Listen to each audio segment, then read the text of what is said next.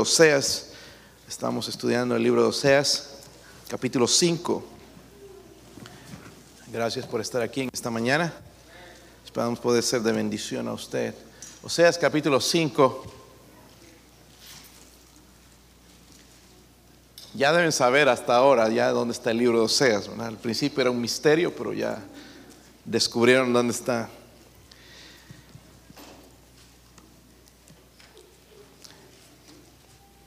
Ya que están con sueño, hermanos, vamos a leer todos, ¿ok? El versículo 1 hasta el 15.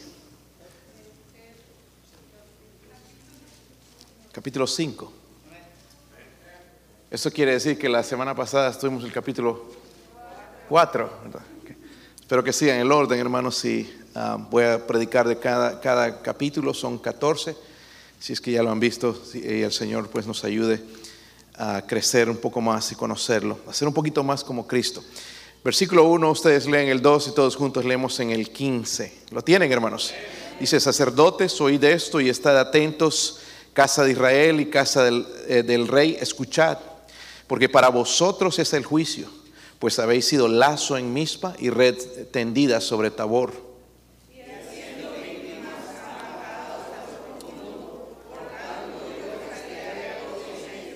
Yo conozco a Efraín, e Israel no me es desconocido, porque ahora, oh Efraín, te has prostituido y se ha contaminado Israel.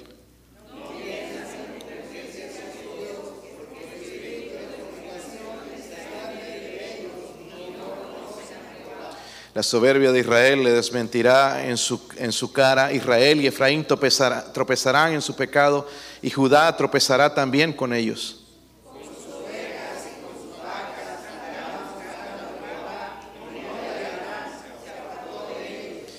Contra Jehová prevaricaron porque han engendrado hijos extraños. Ahora un solo mes serán consumidos ellos y sus heredades.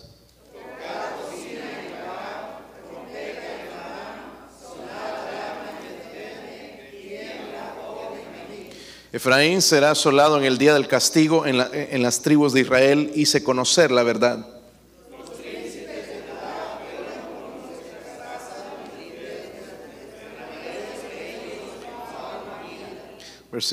Versículo 11, perdón. Efraín es vejado, quebrantado en, en, en, juicio porque quiso andar en pos de vanidades.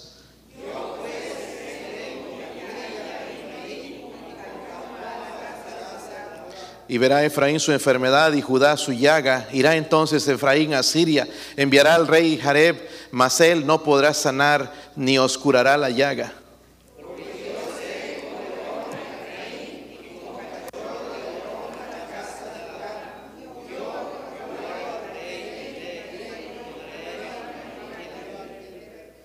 Se comieron las comas. ¿verdad? Versículo 15, todos andaré y volveré a mi lugar hasta que reconozcan su pecado y busquen mi rostro. En su angustia me buscarán. Padre, ayúdame a hacer bendición, Señor, a su pueblo. Deme el poder del Espíritu Santo, Señor. Ayúdeme, Dios mío, en mi debilidad, Señor. Ruego, Señor, porque me ayude, Señor, fortalezca, Señor, ayúdeme a predicar su palabra en el Espíritu, Señor. Ruego, Señor, que usted unja los oídos de mis hermanos. Padre, quizás hay alguien sin Cristo. Alguien que no tiene seguridad de ir al cielo el día que muera, Señor. Oro, Señor, para que el Evangelio toque el corazón, Señor, ponga, pueda poner su fe, su confianza en Jesucristo en esta misma mañana, en la invitación, Señor. Oro, Señor, para que usted bendiga, Dios mío, el mensaje. Se lo ruego y se lo pido en el nombre de Jesucristo. Amén. Pueden sentarse, hermanos. al leer, hermanos, la Biblia en el capítulo 5 sigue tratando el tema del pecado. De, recuerden, en ese tiempo ya Israel estaba dividido, el reino del norte, el reino del sur. Está hablando del reino del norte especialmente, también el reino del sur iba a caer, pero empezó el rey del norte. Está prediciendo el hecho de que el juicio de Dios iba a llegar tarde o temprano, pero iba a llegar. Iba a llegar más pronto de lo que ellos pensaban. para eh, recordar un poquito, hermanos, los capítulos anteriores, capítulo 1, capítulo 2, capítulo 3, Hablamos de Oseas que se enamora de una joven que se llamaba ¿cómo? Gomer. ¿Cómo se llamaba la joven? Gomer, la cual se convirtió en una prostituta, le fue infiel. quizás atraída por el dinero, no sabemos cuál fue la razón, pero se convirtió en una prostituta desleal a, a Oseas, a su esposo. Y pensaríamos, hermanos, que al dar a luz sus tres hijos se hubiera cambiado su estilo de vida, pero no, siguió, siguió siendo prostituyéndose hasta que, eh, que, dejó su belleza y todo eso, las, dejó de atraer a los hombres, ya no podía seguir siendo una prostituta, pero Oseas, vemos que Oseas la amaba mucho. La compró, ¿verdad? En el, en el mercado la compró por 15 ciclos de, plata, ya no había atractivo, ya no había belleza en ella, la compró porque la amaba tuvo que vivir Oseas, hermanos, con ese corazón quebrantado de, por el dolor de un hogar destruido por el pecado. So, el tema, hermanos, de Oseas, recuerden esto, el tema de Oseas es el amor redentor de Dios por su pueblo, Israel pero obviamente aplica a nosotros también el amor redentor de Dios hacia su pueblo. Aún cuando se habían prostituido espiritualmente, Él estaba dispuesto a comenzar a restablecer una relación incluso mejor que antes. Ahora, en el capítulo 5 vemos a un Dios que espera, un Dios que sabe. Dice en el versículo 15, en su angustia me... ¿Están conmigo, hermanos? Están medio aplatanados hoy, ¿qué pasó? Dice, en su angustia me buscarán. Hermanos, la verdad es que la angustia o la aflicción es una herramienta a veces que Dios va a usar para que la gente venga a los pies de Dios.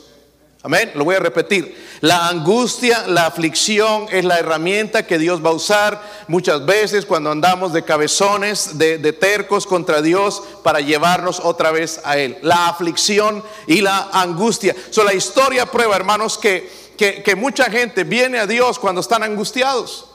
Cuando están en problemados, cuando hay dolor, cuando hay tribulación, cuando hay pruebas, vienen a Dios. Me gusta lo que dice en Romanos 2.4, dice, no tienen que buscarlo, pero dice ahí, oh, menosprecias las riquezas de su benignidad, paciencia y longanimidad, ignorando que su, que su benignidad te guía, dice al arrepentimiento. Dios hace esto no porque es malo, sino porque Él es bueno, Él quiere que la gente esté cerca, su pueblo esté cerca de Él. Obviamente el que no conoce a Jesucristo está bien lejos. Si de labios pueden estar cerca, pero es nada más de labios. Pero muchas veces nosotros como cristianos creemos estar cerca de Dios porque estamos en la iglesia hoy, creemos que estamos cerca, pero estamos bien lejos de Él. Estamos lejos. Si, eh, hermanos, el pecado persistente endurece el corazón.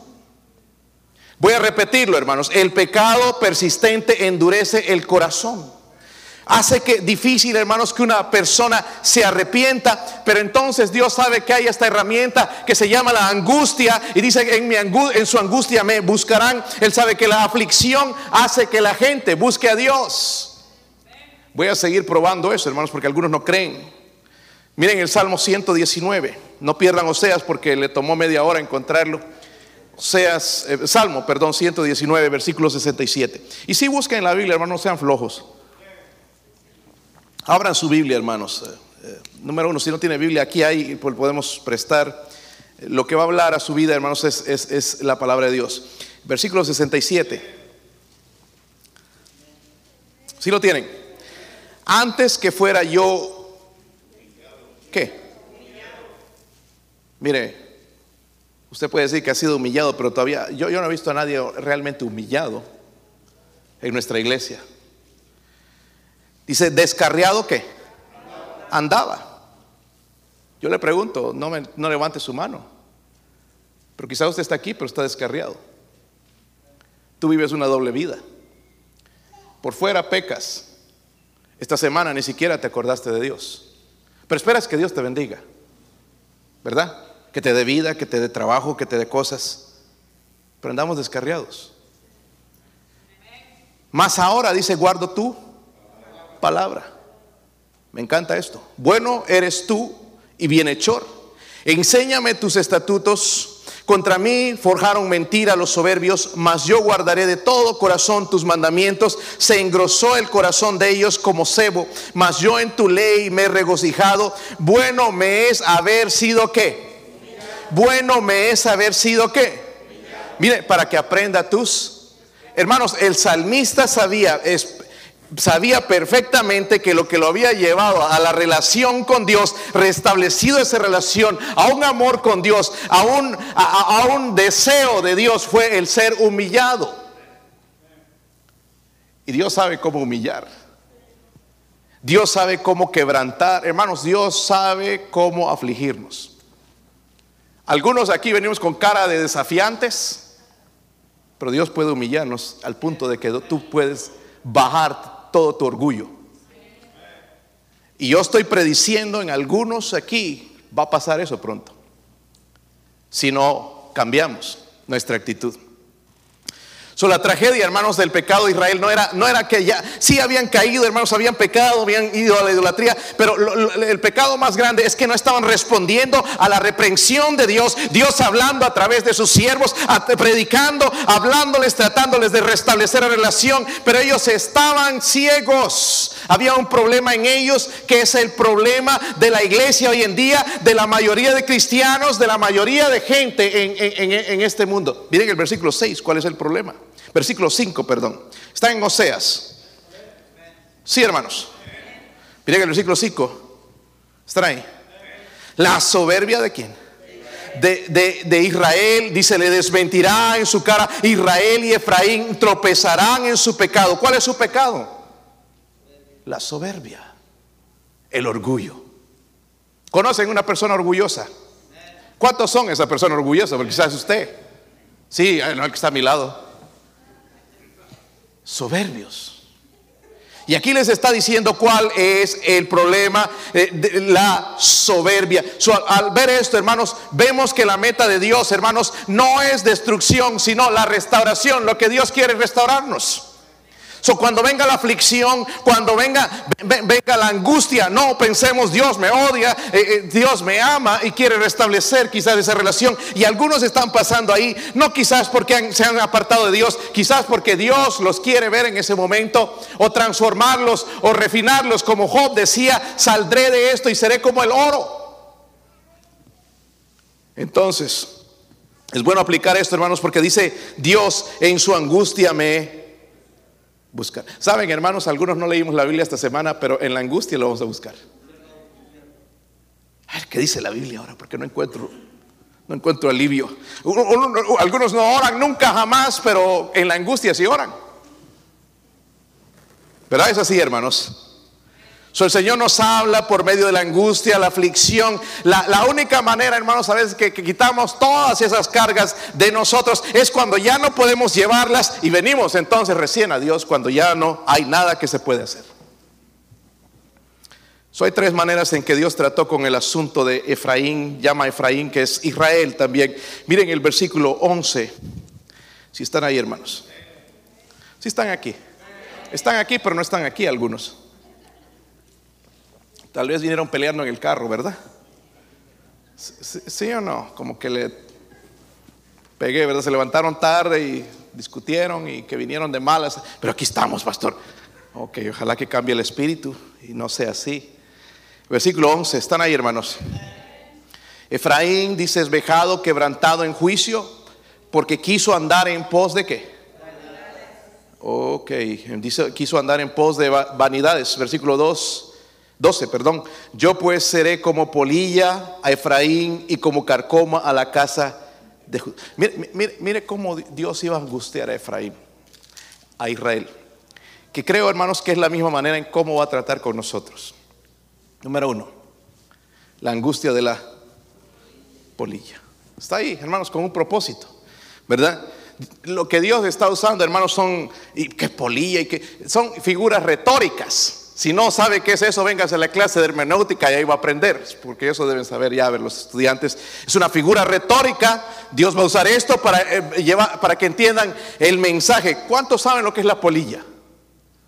El resto no saben. Voy a tener que explicar lo que es la polilla. Versículo 12 dice, yo pues seré como polilla a Efraín. Ahora, ¿qué hace la polilla?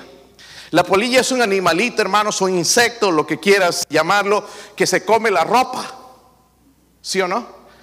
Algunos compran ropa, ¿verdad? Bien bonita y la guardan por ahí, que nadie la toque y después se ponen en un hueco aquí atrás y algo se la comió, no es que se sentó en un lugar que se quemó algo, sino que se lo comió este animalito. Se comen la ropa. Por eso algunos usan unas bolitas que se llaman naftalina o neftalina y que es apestoso, bien fuerte, y lo ponen ahí para que no se coman la, ropa. Pero ese animalito en silencio, trabaja en silencio, sutilmente, va destruyendo, va comiendo poco a poco hasta que te deja toda la ropa agujereada. No sé si a usted le ha pasado eso. A mí todavía, pero sé que la polilla, hermanos, se come la ropa. Hablando, hermanos, en otro sentido, la polilla del pecado, por así decirlo, ha destruido nuestra nación. Hoy en día, por ejemplo, en el cristianismo ha dejado entrar el pecado sutilmente en los hogares. Hoy en día, hermanos, simpatizamos con aquellos que no quieren a Cristo. ¿Sí o no? Compramos, vemos, buscamos lo que eh, las películas, la música de gente que se opone a nuestro Cristo ha entrado en nuestros hogares sutilmente. Estamos empezando a tolerar el pecado. ¿Verdad? Ah, John Phillips dijo esto. La primera generación de cristianos tenían convicciones reales. Sí que tenían y lo podemos ver en la Biblia. Morían hasta por la palabra de Dios. Hoy aquí en día, hermanos, nosotros ni, ni a la iglesia venimos. ¿Qué vamos a morir por la causa de Cristo? ¿Verdad? Tenían convicciones reales. Creían, hermanos, que este libro era la palabra de Dios. Estaban dispuestos a dar su vida por el Evangelio. Tenían esas convicciones. Hoy en día no. Después, la segunda generación, dice él, tenían creencias. O sea, cada quien creía lo que quería, ¿verdad? Pero ahora estamos en la tercera generación de cristianos que solamente tienen opiniones. Ya no convicciones, ya no creencias, sino opiniones. Pregunta a los cristianos, ¿qué opinas de esto? Ah, pues yo opino. Mire, conmigo no vengas a opinar nada. Vamos a abrir este libro y ver si es correcto lo que hacemos. Vamos a seguir usando la Biblia, la Biblia, la Biblia que usamos, hermanos, inspirada por Dios. Eso es lo que nos va a decir y tenemos que seguir con esa misma convicción, no cambiarnos porque el resto del mundo cambió.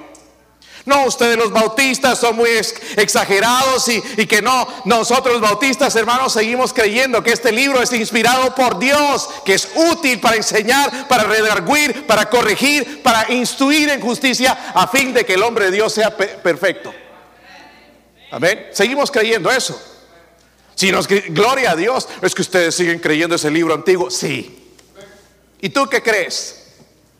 ¿Ah? ¿En qué creemos ahora? Amén. Luego esas nuevas olas de filosofías y yo tengo esa opinión de que se debe vestir así en la iglesia. ¿Por qué no vamos a la Biblia? ¿Están conmigo, hermanos? Ojalá, hermanos, que esta iglesia volviera a tener convicciones, no creencias ni opiniones. Amén. So, vemos, hermanos, en nuestra actualidad los fundamentos están siendo destruidos, destruidos completamente. Posible, hermanos, que eh, hay, un cambio, hermanos, tremendo. Vemos, hermanos, que la, como la polilla poco a poco en nuestros hogares hemos dejado entrar. No sé si han visto también lo que es la, el, óxido en un carro. A veces empieza con una peladorita así de pintura, se sale y ya después vas a ver y un tremendo hueco se lo ha comido. Sutilmente ¿verdad? El pecado va destruyendo. Puede ser que ahorita no nos pasa nada, pero poco a poco ya está destruyendo. Antes no teníamos nada malo con la palabra de Dios, ahora ya, ya nos cuesta. Antes no teníamos nada malo en venir a la iglesia, tres servicios, ahora ya nos, ya no, ya, ya pensamos que no es importante. Antes pensábamos que la oración no era importante, que era importante, ahora ya no. Vamos cambiando. Esa polilla, hermanos, está destruyendo poco a poco. Sabes, pronto va a venir y va van a cambiar las cosas. Hermanos, si somos cristianos, sigamos siendo cristianos, no cambiemos ahí con todos los malos cristianos que hay. En serio. Ay, es que así, así hacen allá. ¿Cómo que así hacen? ¿Qué hacen? ¿Qué hacía la iglesia en el Antiguo Testamento? Esa debería ser la pregunta. Esa debería ser nuestra manera de pensar. No lo que hace el mundo, ni las nuevas iglesias que ya tienen miedo de mencionar la palabra pecado. Por el pecado murió Cristo, derramó su sangre en la cruz, porque el pecado lleva a una persona al infierno. ¿Cómo es que vamos a cambiar el tono del pecado? ¿Cómo es que una persona puede ser salvo si no entiende que lo que es el pecado? El pecado es horrible ante los ojos de Dios. La paga del pecado es Muerte, separación de Dios por la eternidad en el infierno. Si tú no crees en el infierno, la Biblia dice que sí hay un infierno y es eterno, es para siempre. Amén. ¿Siguen creyendo en el infierno? No parece los sábados. O no parece cuando hablamos de ganar almas. Sabemos la angustia de la polilla, quizás algo pequeñito en nosotros, poco a poco no le prestamos mucha atención y pensamos, no, ya van a cambiar las cosas, y, pero no, va a estar destruyendo poco a poco mi relación ya con Dios y la relación con los demás, mi matrimonio quizás, mi familia está destruyendo poco a poco. miren, la angustia de la polilla. Primero el versículo 14. Luego dice el Señor, primero dice, seré como la polilla, versículo 11. Luego dice en el versículo 14, porque yo seré como león a Efraín. Otra vez está usando figuras retóricas, ¿ok? Como el león. Subemos entonces la, la angustia de la polilla, perdón. ¿Puedes retroceder, hermano, por favor? No sé si puedo yo. La angustia del león, ¿ok? Figura retórica otra vez. Eh, la polilla si destruye, hermanos, destruye lentamente, trabaja en silencio. Pero ¿qué pasa si nos traemos y metemos un león aquí? Sálvese quien pueda, ¿verdad? Los que se están durmiendo en este momento se despiertan y se les ponen los pelos como de león. Sálvese quien pueda. ¿Qué importa el hermano? No, sálvense, león suelto. Porque si te agarra, te come. ¿Sí o no? Mis hijos sueñan ahí con mascotas y siempre me dicen que quiero un perrito, que quiero este. No. Pero ya un gato ya apareció en la casa.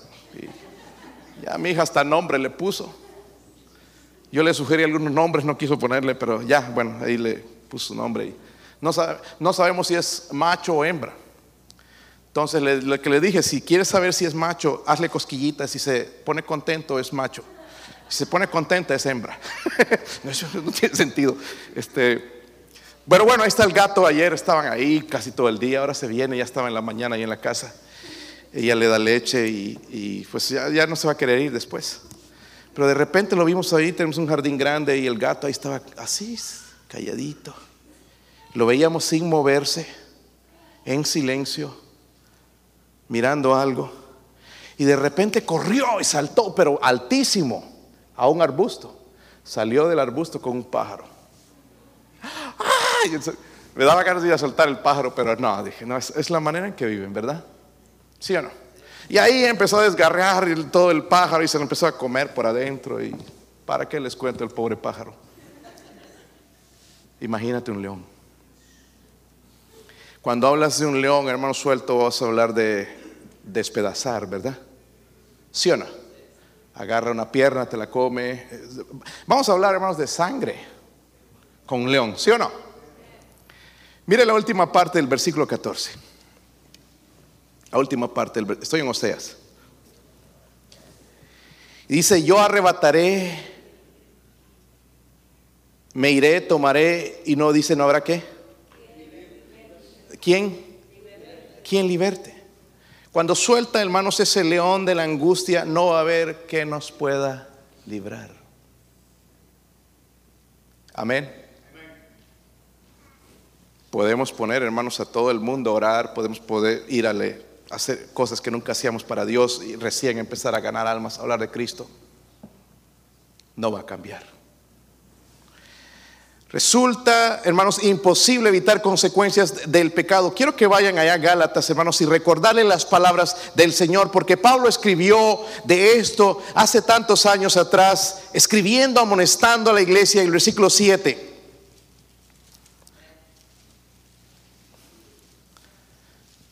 Seis, siete. ¿Sí lo tienen?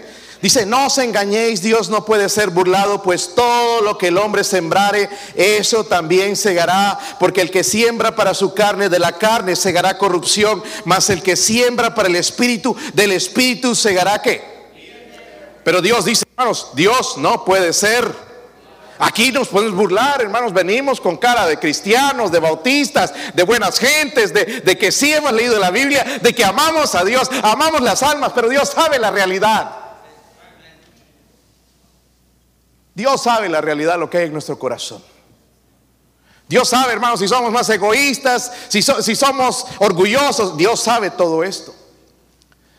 Miren, si seguimos jugando con el pecado, Dios va a soltar una angustia sobre nosotros, una aflicción que sí nos va a llevar de rodillas. Esto es lo que esta nación está esperando, volviéndose de Dios. Este le llaman junio el mes del orgullo. Pero ¿saben qué orgullo?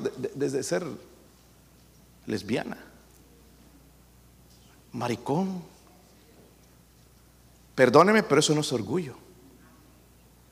Ni nosotros mismos nos podemos sentir orgullosos de lo que somos. ¿Sí o no? ¿Cómo me voy a enorgullecer de lo, cual, de lo cual Dios dice pecado? En tal caso, Dios tiene, hermanos, que cumplir con su ley y castigar el pecado. Y es por eso, hermanos, que van a venir unos juicios en, estos, en este año tremendos. Preparémonos. Porque esta nación se está olvidando completamente, el cristiano se está olvidando completamente de Dios, no digamos los impíos. Yo no entiendo a ustedes, hermanos, que andan rentando películas de Hollywood con, escenas de desnudos. Yo no me pregunto, ¿te gustaría que tu hija fuese esa persona que sale desnuda en una película? Porque fue la hija de un padre o el hijo un día. Pero nosotros estamos rentando, es que la recomiendan, es que ganó 40 Oscars, no importa cuántos Oscars, si tiene todas esas cosas, es basura y no debemos mirarla. Amén. Todavía yo les sigo enseñando a ustedes, hermanos, yo no creo, hermanos, que un cristiano debe estar en el cine. Cada propaganda, quizás tú vas a ver algo que más o menos es decente, pero todas las propagandas que tienes que ver y con la gente que te tienes que sentar. Allá atrás, por allá en lo oscuro, besándose unos. El otro día que andábamos con mi, esposa ya fuimos a celebrar nuestro aniversario, hermanos, y por todo lado ya veías gente del mismo sexo agarraditos de la mano, ya sin vergüenzas. Sin vergüenzas. Y eso es lo. Nosotros decimos algo en contra de eso, hermanos, pero lo traemos a casa por medio de esas películas, de esos shows. Algo está mal. Tarde o temprano vamos a ser angustiados. Y dice Dios, no habrá quien nos liberte. Pero hay algo más que Dios hizo. Miren el versículo 15. Versículo 15. Estoy, estoy en Oseas 5, versículo 15. Dice, andaré y volveré a mi lugar hasta que reconozcan su pecado y busquen, dice, mi rostro. Eh, hermanos, esta es la angustia del abandono, lo llamé yo, la angustia del abandono. para mí, hermanos, es la más triste, es la, la, peor de todas las angustias, de las aflicciones, porque dice Dios, andaré y volveré a mí. ¿Qué dice ahí? ¿Están ahí, hermanos? Andaré y volveré a mí. ¿Están aquí o todavía siguen en la luna? Este, eh, dice, andaré y volveré dónde? Está hablando de que Dios se va a ir. ¿Sí o no? ¿Se ha puesto a meditar en esto? Estoy tratando de levantar un hogar y Dios no está en este hogar. Qué triste, ¿verdad? Tratando de tener un buen matrimonio, tener una buena relación con mis hijos, levantar hijos que, que sean piedosos, pero Dios no está. Buena suerte, no va a funcionar. ¿Se han dado cuenta, hermanos? ¿Se dan cuenta de lo que estoy hablando? Y quizás algunos de nosotros ya estamos en esta situación. Donde sí hemos sido angustiados, la polilla, y vino y poquito a poquito poco vino carcomiendo, y ya en mi familia ya no hay buena relación entre uno y otro. Ya, ya, ya se acabó quizás la angustia de león, sucedió algo grande, terrible, pero ahora lo peor sucedió. Dios ya no está ahí. Hermanos, y esto sí duele estar tratando de predicar en este púlpito y Dios no esté aquí. Estar tratando de enseñar una escuela dominical y Dios no esté conmigo. Estar tratando, hermanos, de, de vivir una vida, pero sin Dios. Es duro, ¿verdad? ¿Sí o no? Hermanos, y lo que más necesitamos es a Dios en nuestra vida. ¿Verdad? Hay cosas que nosotros ya no podemos. Miren, cuando, cuando alguien se enferma y se está por morir, ya no hay nada que nosotros podemos hacer. queda en las manos de Dios. Y ahí decimos, Dios sí, ayúdenos. Porque sabemos que ya no podemos. Ahorita nosotros podemos decidir y, darle más a nuestra vida y más dinero. Hay cristianos que hoy están trabajando que hicieron promesas hace tiempo de que iban a ser fieles a Dios, vinieron aquí y ya no, ya no vienen. Están trabajando. Para ellos es más importante el trabajo, el dólar, como veíamos con mi esposa, estábamos sentados ahí tomando un café y veíamos, estábamos en la puerta porque eh, tiene el, ballet, no sé cómo se dice eso, pero vienen y te llevan tu carro y lo parquean porque casi no hay, no, hay parking ahí. Y unos tremendos carrotes, mirabas. ¡Wow! ¿Cuánto ganará esta persona? Mira ese carro. Yo miro los carros, ella no, ¿verdad? Ya ve los vestidos, pero yo soy hombre, hermanos, nos gustan los carros a los hombres. Se entiendan, hermanas, porque si hay un hombre aquí que le gustan los vestidos, es medio raro, o, que le gustan las cosas de belleza y que camina medio así, ya, ya es medio raro. Pero no te enojes si estés solo viendo carros. ¿Qué, qué tal si anda comprando Barbies, muñecas? Que eso sería triste, ¿verdad? ¿Sí o no? O ah, me voy a pintar las uñitas o poniéndose arete. Eso es preocupante en un hombre. Es que es la moda. No, no, eso no es, eso no es de un hombre. Hay algo raro en ese hombre, ¿verdad? Pero si quiere ver carros y, miraba todos esos carros, wow, ¿cuándo la iglesia me comprará uno de esos? Nunca. Este, y mirábamos y, y, después llegamos a la conclusión, hermano, ¿sabe, ¿sabe qué pasa? La gente tiene eso nada más por apariencia, porque están endeudados hasta aquí, con la droga hasta aquí, pagando dos mil o tres mil dólares mensuales por un carro, pues tiene que ir a trabajar el esposo, tiene que ir a trabajar la esposa, tiene que ir a trabajar los hijos, tiene que trabajar todo el mundo para tener ese carro. Qué triste, ¿verdad? Así que alégrese con lo que tiene, hermano. Bicicleta, lo que sea. Tiene muchas millas. Alégrese con lo que tiene. No trates, no, es que así la gente va a mirar, a mirar el carro, no a ti. Estamos viviendo de vanidades. Y como cristianos estamos cayendo en eso, de que tengo que tener más. Y el problema ahora, hermanos, entonces es este. Llego a casa y veo a mi familia y, todo es un desastre. Y peleas por aquí, y pleitos por aquí, y odio, y que los hijos, una división tremenda. Dios ya no está ahí. Eso es triste. ¿De qué vale, hermanos, tener el carro de 60 mil, 70 mil dólares fuera y tu hogar perdido? Si traes tremendo carro, wow. ¿Cómo le estás haciendo para pagar? Pero cuando Dios no está en algo es triste. Y yo me temo, hermanos, que en esta mañana alguien vino con un espíritu de esa manera, sin Dios porque está pasando por ese momento donde ya ha sido angustiado en quizás de diferentes maneras, pero entonces lo que Dios ha hecho es quitar su mano. Y si la mano de Dios no está ahí, hermanos, no hay bendición. Ahora quiero mostrarles, porque hay algunas cosas, hermanos, que se van cuando, cuando Dios se aparta. Miren en Salmo 16, versículo 11. ¿Cómo sé que Dios se ha apartado de mi vida?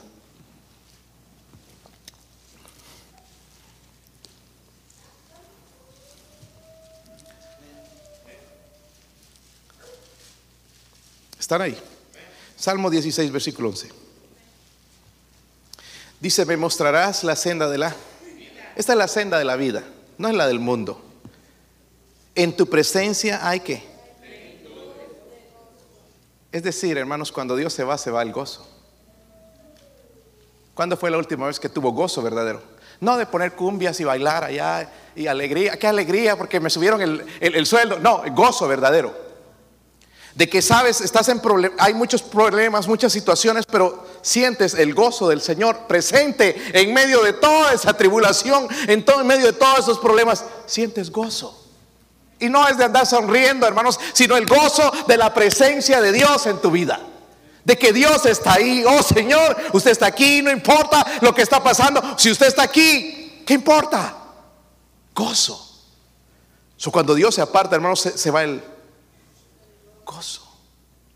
¿Saben? David oró, Señor, devuélveme el gozo de la salvación. Él había perdido, el, no perdió la salvación, perdió el gozo. Otra cosa, hermanos, que perdemos cuando Dios se va son las bendiciones. Todo ya viene de parte del dinero, el cheque. Si no trabajo, tenemos que darle 10, 12, 14 horas, que si una hora no trabajé ya salimos aguitados, esperando todo en el dinero. Quitándole a Dios el tiempo que le debo dar, dando toda mi fuerza, todo lo que tengo, hermanos, nada más al trabajo, al trabajo, al trabajo, a, este mundo y no a Dios. Y eso no son bendiciones. ¿verdad? Son maldiciones quizás.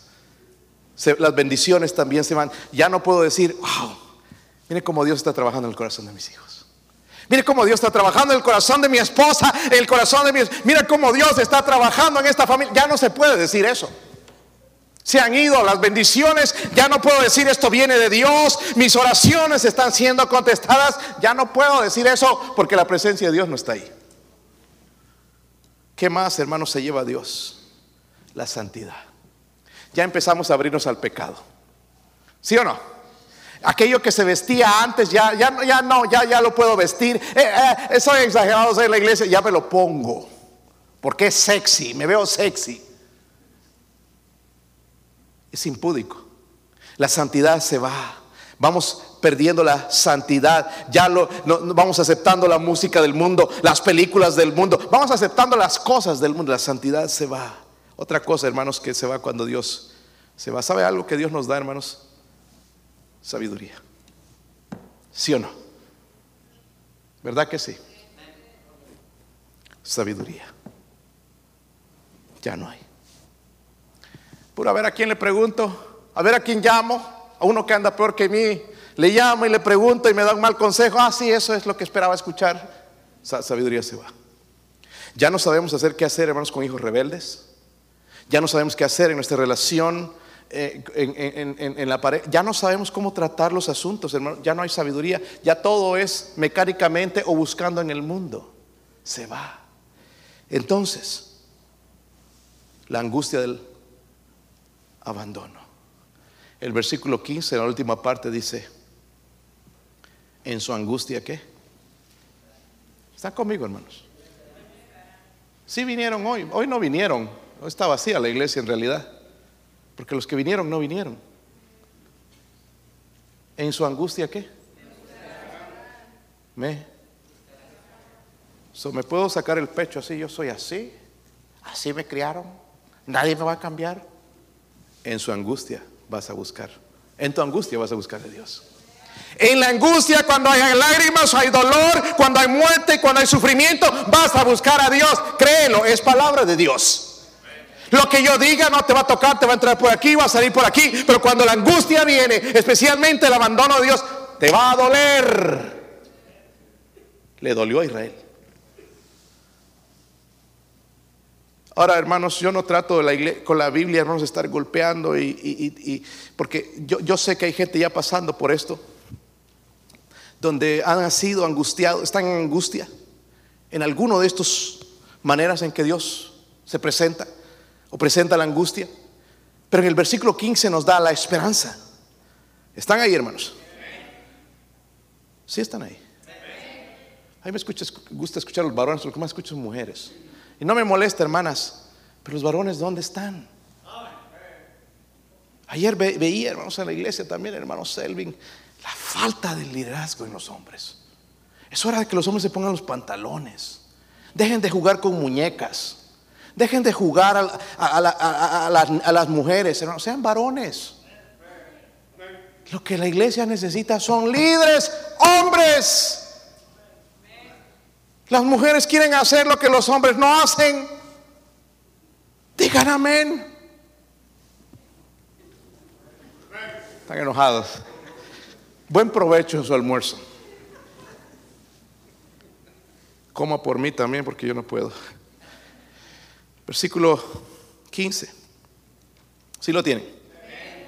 Gracias hermanos, ahora sí. Andaré y volveré a mi lugar, mire, hasta que reconozcan. Espérense. Hasta. Gracias a Dios que en la Biblia hay, un hasta. Porque Dios podría, pudo haber dicho, hasta aquí llegaron. Pero él dice que sí hay esperanza hasta que reconozcan su pecado y busquen qué. Es todo lo que Dios espera, hermanos. Que lo reconozcan, reconozcan su pecado y busquen su. Hermanos, recuerden, la meta no es destrucción.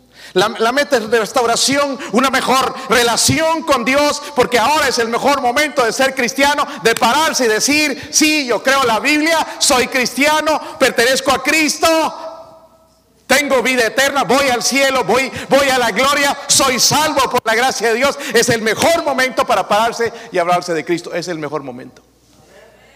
Es que me van a insultar, sí, es el mejor momento para ser cristiano con toda esta ola, es que me van a criticar, me van a meter preso. ¿Dónde está tu cristianismo? ¿Era de plástico? ¿De qué era? Vamos a vivir el cristianismo real, hermanos. Podemos vivir una vida de una buena relación con Dios. Dios le está diciendo, vuelve hoy mismo a tu Dios. Vuelve hoy mismo a tu Dios. ¿Por qué no buscar al Señor ahora, hermanos? En vez de que la, escuchen, la angustia te obligue. Porque yo no quiero ir así a Dios. En la angustia dice, me buscarán. Si usted está alejado de Dios, venga a Dios hoy. No en su angustia. Porque esa angustia, hermanos, sí duele. Sí duele. Yo no sé ustedes, pero una de las cosas que yo le pido a Dios, yo, no, es dinero, no importa si, si me dan más cosas materiales, no importa. Le estoy enseñando a estos jóvenes también que empiecen a, a valorar lo que tienen, especialmente que empiecen a buscar a Dios ya pequeños. ¿Sabe qué? ¿Por qué? Porque un día ya no vamos a estar nosotros. La mejor que le puedo dejar, hermanos, a ellos no es dinero, sino es una educación cristiana. Yo lamento por ustedes padres que están dejando a sus hijos carros y cuentas y que están dejando una casa allá en su país y están dejando esto, pero no están dejando una educación cristiana. Porque cuando esos tus hijos crezcan, sus hijos, tus nietos, ya no van a ser cristianos. Ya no van a ser cristianos. Ya no van a temer a Dios. Son la nueva generación que no le importa de Dios, ingratos, desobedientes, etcétera, etcétera. Todo, igualmente que esta generación. Gloria a Dios, hermanos, por ese, esa esperanza. Dice, hasta que reconozcan. ¿Verdad? Hasta que reconozcan su pecado. La angustia, hermanos, nos va a llevar a Dios si nosotros no venimos a Dios voluntariamente. ¿Qué cosas quieres que, que Dios haga? Que seas fiel a tu iglesia, número uno. Amén. Que seas fiel. Algunos ya están, hermanos, ya pasándole, porque ya está la carcoma ahí, la, polilla carcomiendo, ya no piensa que es importante, es bien importante para tu vida. Que tus hijos, tus nietos, se nos crezcan en la iglesia, tu vida va a ser diferente.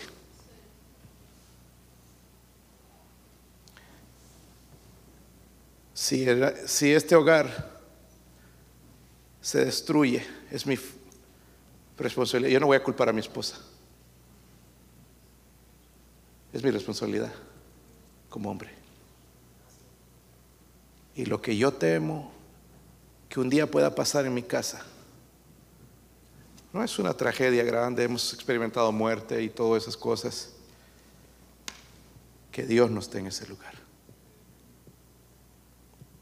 Porque si Dios no está en ese lugar, Daniel, que tiene cuatro años, cuando tenga conocimiento, razonamiento, no va a recibir la salvación no va a querer ser salvo si Dios no está ahí. Si crecen mis hijos ya no van a querer saber de la iglesia, ya no van a leer la Biblia, ya no van a orar, ya no van a temer a Dios si Dios no está en ese hogar. Y hermanos, no hay mayor angustia que esa, ¿verdad padres? Que tus hijos estén tan fríos hacia las cosas de Dios. ¿Verdad? ¿Es cierto o no? Tan fríos que, se hacen a la gran cosa, de que vienen con sus carotas a la iglesia, de que apenas vienen. ¿Cómo duele eso? Jóvenes o adultos, en tu angustia vas a buscar a Dios. Lo que tú odiabas, la escuela dominical, la iglesia, los servicios, los cánticos, un día lo vas a querer. No obliguemos a Dios, hermanos, a que nos pongan angustia. Porque duele.